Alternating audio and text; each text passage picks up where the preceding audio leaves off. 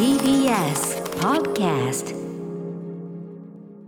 はい。ちょっとオープニングでね、あのー、竹え千曲康友監督の、はい。えっとの方へ流れるの話がなくなっちゃって、あと天気の話がなくなっちゃって、あのする時間なかったんだけど、えっと森田義満さんというね、まああと2000ね、えっと10ん？2011年にあのお亡くなりになってしまいました映画監督、はい。えー私昨年えっと森田義満全映画というまあ分厚い本をですね、えー奥様でありプロデューサー三沢和子さんと一緒に出させていただきました、はい。その森田義満私のまああのーまあメイン研究対象と言いましょうかね、はい森田義満さんなんですがそれのですねえっと久々のというのかな初めての、えっと、大幅、えっと、開講上映ニューヨークでのというのが、はい。はい行われてます、えっと、家族ゲームがねあの公開当時1983年の当時に2年か？あの時に、あのニューヨークでこれは一般劇場公開、そのアートシアターですけどねされたんだけど今回はそのリンカーンセンターというねリンカーンセンターというのはあのあれですねあのあれですよこの間のスピルバーグのリメイクのあの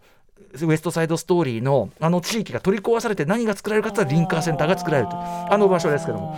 まあその文化センター、はい文化施設というのかな、そこで、えー全、えっと12作が今回こういや結構いっぱい公開するんですね。はい。であのー三沢和子さん、まあ、今ニューヨークに行かれて、まあ、今日帰ってこられるのかな、えっと、舞台挨拶とかいろいろそのティーチーンというのかなそういうのも参加されて、はい。あのーとにかく現地からそのツイートでですねあのレポートされてるんですが、あとその現地に出てるその批評記事とか、はい。そんなのもあのやってるんですけど、まあ、とにかくめちゃくちゃ盛り上がっててそれが。すげえ人も入ってるし、あのーまあ、若い人も含めていっぱい人が見に来て、はいえーすごく盛り上がってで、まあ、もちろん家族ゲームは結構その、えー、とアートフィルムとしてあの1980年代日本を代表するアートフィルムとしてそれなりの地位はあるんだけど、はい。それ以外の作品は結構初めて見る人が多かった。ので例えば「ときめき演出」であるとか、えーメインテーマであるとかっていうのが上映されてるんだからそれもすごい盛り上がったみたいで、あの改めてそのこ森田清水世界にちょっとこれ発見される来年パリでの上映もありますんで、はい、あのきっかけになればいいなというふうに思ってます。このね、えっとね、プログラムを組んだのがダン・サリバンさんというね、まあ、はい。あちらのそのリンカーン、えフィルムアートリンカーンセンターのプログラマーの方なんだけど、ダン・サリバンさんが